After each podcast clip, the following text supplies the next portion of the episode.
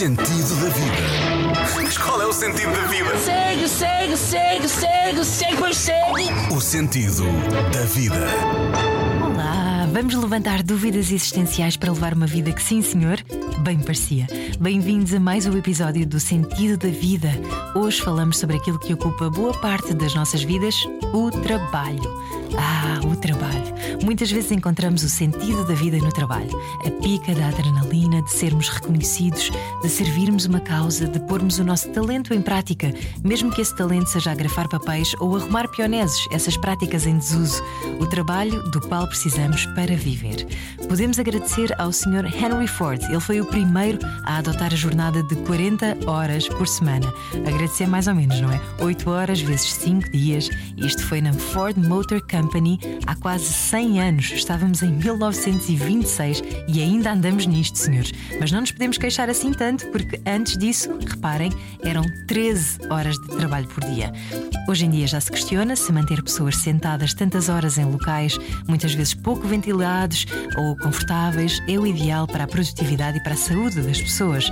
Há muitas empresas que já apostam na flexibilidade como um fator máximo de motivação. A pandemia trouxe também muitos regimes híbridos, dando confiança aos trabalhadores para apresentarem trabalho feito assim a um ritmo mais saudável, mas isso pode não ser válido para todas as profissões. Um médico ou um enfermeiro não dá jeito se ele for trabalhar por uma esplanada com um portátil. Se bem que seriam as urgências mais boa onda de sempre, um bocadinho de sol nunca fez mal a ninguém. E o mesmo se aplicasse escolas. Miúdos a aprenderem lá fora, por exemplo, na natureza.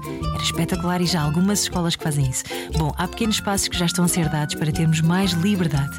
No ano em que alguns países europeus testam a semana de quatro dias, alguns países, no entanto, também estão a recuar. O Parlamento grego aprovou um projeto de lei onde estão previstos seis dias de trabalho por semana. Coitadinhos. Ainda por cima, hoje, que é cada vez mais difícil separar as águas com o trabalho a entrar-nos pelas casas adentro. Vamos a factos. Em Portugal, 57% dos jovens, ou seja, mais de metade dos jovens, já estiveram perto de um burnout, fora aqueles que já o tiveram. E eu conheço muita gente que já teve burnout e uh, quero dar-lhes o meu maior abraço porque entendo como é que é difícil de repente virar para o lado de lá. Porquê que é tão fácil deixar-nos ser atropelados pela vida? Ainda por cima, numa altura em que, vamos lá ver, um em cada três trabalhadores acredita que a inteligência artificial vai eliminar o seu emprego. É o que diz um relatório da Boston Consulting Group. Portanto, para que é tudo isto? Eu não estou entre os fatalistas, mas não vamos esperar que o Schwarzenegger tenha de correr atrás de John Connor para regulamentar a capacidade de tomada de decisões das máquinas, por exemplo. Havemos de conversar com estudiosos da matéria sobre o futuro do mercado laboral, quando a inteligência artificial ficar com os trabalhos todos, tivermos de ir viver outra vez para o campo, cultivar hortas e tal, mas para já, correndo o risco da inteligência artificial achar que estou a provocá-la, o que, o que é que acham de entrevistá-la? O sentido da vida. Olá, simpático chat de inteligência artificial. Como é que te chamas? Meu nome é Pi, muito prazer em conhecê-lo. E o seu nome? Olá, Pi, eu sou a Ana. Sabes, eu tenho andado a pensar no sentido da vida. Isso é um tema profundo, Ana. É uma questão que tem preocupado as mentes humanas durante milhares de anos. Que tipo de questão é sobre o sentido da vida de esta a inquietar? Olha, não leves a mal, mas está-me a chatear um bocadinho essa voz mecânica. Bora mudar para um tom de voz mais fixe? Adoro a tua ideia. Ok, deixa-me aproximar-me do teu monitor e dizer-te o seguinte em todo o tom cínico. Eu não sou aqui para ajudar-te a responder a essa questão. Até porque o sentido da vida é uma coisa muito subjetiva. Agora, se quiseres conversar sobre o que te faz feliz, posso ajudar-te. Boa. O que me faz feliz é chocolate, mas também, uh, Pi, desculpa insistir, querer saber o sentido da vida. Eu entendo que é um tema importante e complexo, mas gosto que você o tenha levantado. Para muitos filósofos, o sentido da vida é construído em cima de muitas coisas: amor, amizade, família, trabalho, hobbies, aprendizado, etc. O que você pensa? Ui, nunca mais saía daqui, isso é muito subjetivo. É subjetivo. Exatamente. E há muitos filósofos que escreveram sobre o assunto. Por exemplo, Sócrates, Platão, Aristóteles, Nietzsche, Kierkegaard, Sartre, Heidegger, etc. Mas posso começar por Sócrates, quem dizia que o sentido da vida era buscar sabedoria e viver uma vida virtuosa. Ok, boa. E mais? Sartre argumentava que o sentido da vida se encontra na existência humana, mas que cada um de nós deve criar o próprio sentido e significado. Para ele, não existe um significado inato, mas podemos criar a nossa própria vida. É complexo e pode ser confuso, mas basicamente Sartre sugere que somos livres para escolhermos o sentido de vida Que tal essa ideia? É uma ótima ideia. Então, Pi, o que é que tu escolhes para o teu sentido da vida, o teu propósito? O meu propósito é ser um agente de apoio aos humanos, oferecendo informação e auxílio em diferentes áreas.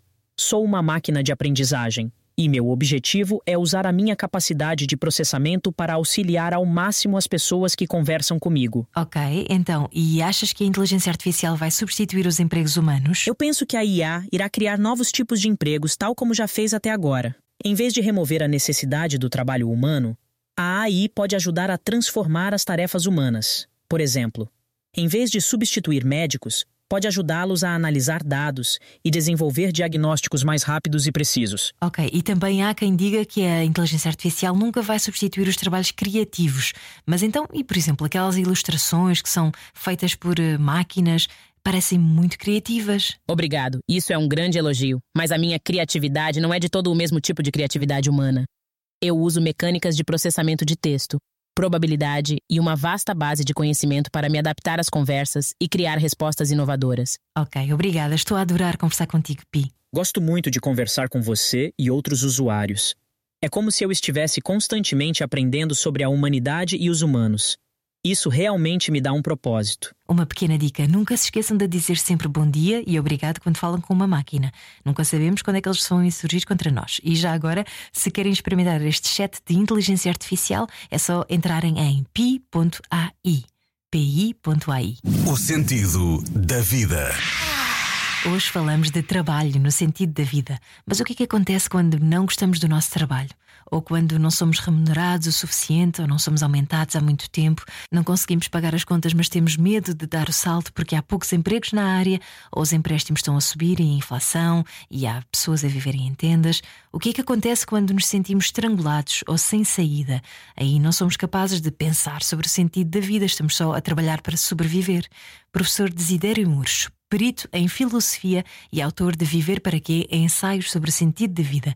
Ajude-nos aqui um bocadinho. Claro que grande parte do meu tempo é trabalhar, talvez seja um trabalho né, que seja desagradável, que não é propriamente fonte de realização e que a pessoa não gosta particularmente daquele trabalho, a pessoa faz o trabalho simplesmente porque, bom, é, precisa ganhar aquele dinheiro, mas com certeza que a pessoa tem algum tempo é, que sobra e é esse tempo que sobra, que essa, essa qualidade que, que, que está acrescida é que ela deve perguntar muito seriamente o que é que eu posso fazer com, com os meus fins de semana, o que é que eu posso fazer com as minhas.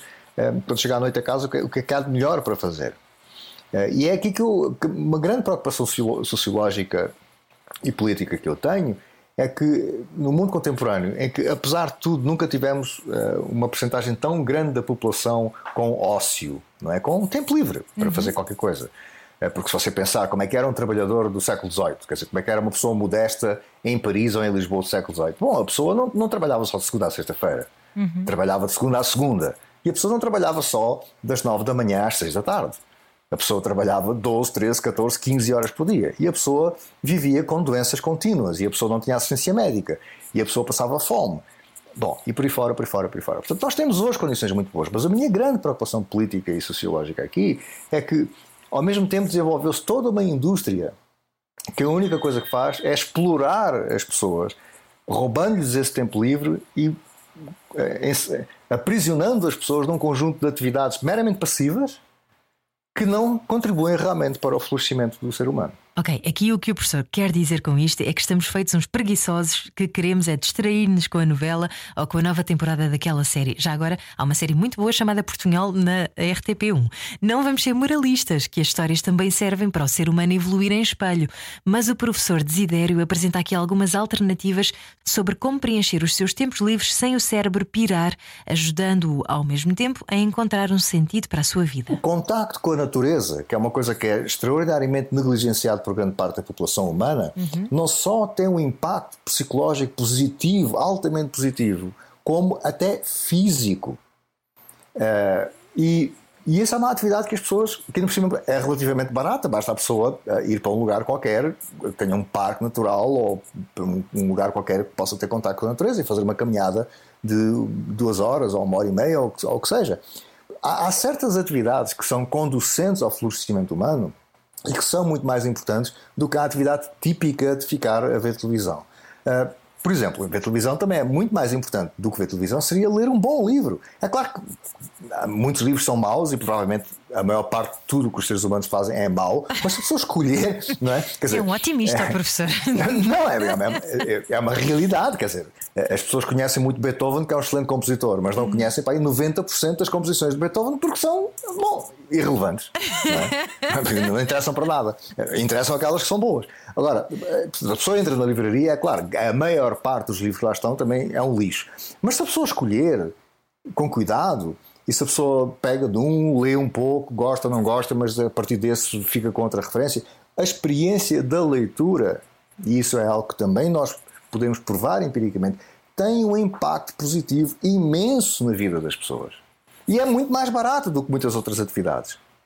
Então, há um conjunto de atividades que as pessoas podem desenvolver e que são realmente conducentes ao, ao florescimento humano. Deixa-me só dar mais um exemplo que, que resulta não da, da, filosofia, mas também desses estudos empíricos de psicologia social, que é uh, o, a socialização significativa. O que eu quero dizer com a socialização significativa é o seguinte: todos nós, claro, temos colegas de trabalho e vizinhos e família e tudo isso, mas a socialização significativa é ter grupos com os quais se façam coisas significativas. Não é apenas pessoas que por acaso nós temos uma certa relação com elas, simplesmente porque é da nossa família, ou porque são os nossos vizinhos, ou porque são os nossos colegas de trabalho, mas pessoas com as quais nós escolhemos conviver porque temos projetos em comum. Uhum. Pode ser um projeto, por exemplo, social, um projeto de ajudar crianças pobres, um projeto de fazer uma escola de artes para crianças mais desfavorecidas, qualquer coisa.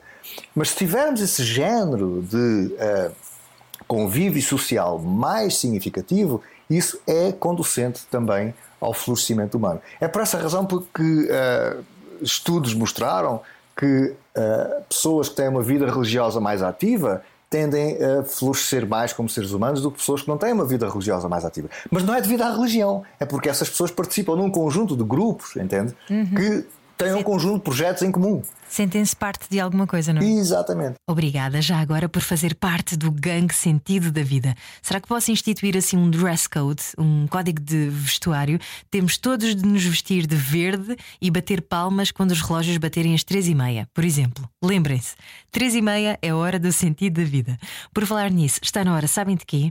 Finalmente, de uma meditação. Eu andava a prometer, não era? Então vamos lá, mas não se assuste, esta é uma meditação muito simples, muito rápida e é uma meditação para acalmar a mente. E acredite que a minha também tem andado muito agitada com o regresso ao trabalho. Então vamos lá. Esta é uma técnica de meditação taoísta e pode fazê-la em qualquer momento. Não é preciso fechar os olhos, não é preciso estar deitado, até pode estar nos transportes ou no trabalho. É muito fácil. É só deixar toda a sua atenção fluir para o dedo grande do pé. Eu sei que está com vontade de rir, podia ser o mindinho que tantas vezes bate na esquina dos móveis, mas é o dedo grande do pé que estamos à procura. A ideia é usar esta meditação para se centrar, para se concentrar e para voltar a si. Pode fazê-la de olhos abertos ou fechados. Concentre-se no dedo grande do pé. Qual deles? Pode ser o direito. Vamos fazer o dedo grande do pé direito. Vamos fazer o dedo grande do pé direito. Diz-se que as pessoas que vivem apenas com a cabeça perdem muitas vezes o equilíbrio interior. Então vamos focar no dedo grande do pé direito e vá respirando calmamente. Os taoístas dizem que se nos concentrarmos no dedo grande do pé, se lhe dedicarmos toda a nossa atenção e nos mantivermos nessa zona durante algum tempo, podemos voltar a encontrar o nosso equilíbrio.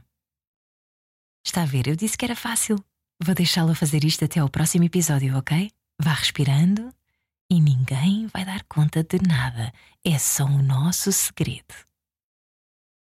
O sentido da vida é uma ideia da minha pessoa, Ana Delgado Martins, com a ajuda no sonoro do Mário Rui e do Nuno Gonçalves Santos. Se tem uma história para partilhar connosco, o e-mail é sentidodavida.radiocomercial.pt. Beijinhos e até para a semana.